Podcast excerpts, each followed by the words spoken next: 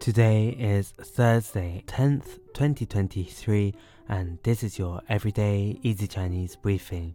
大家好，我是林老师, and in under 5 minutes every weekday, you'll learn a new word and how to use this word correctly in phrases and sentences.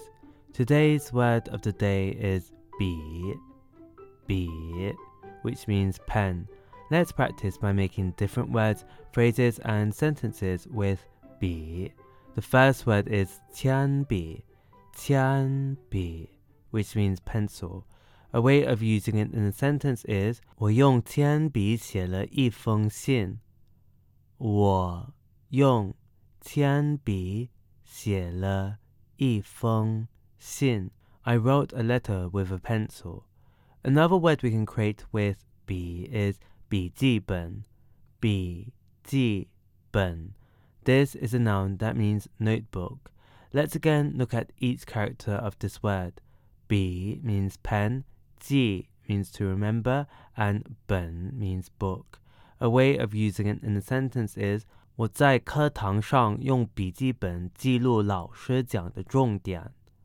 我在课堂上用笔记本记录老师讲 的重点。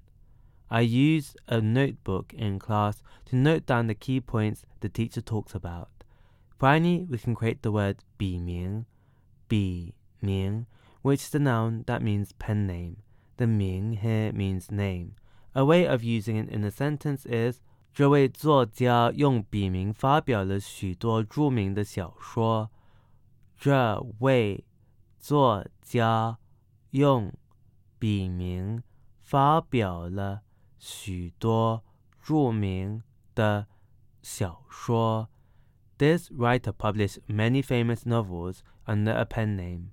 Today we looked at the word bi, which means pen, and we created other words using it. These are qian bi, pencil, 笔记本, notebook, and 笔名, pen name.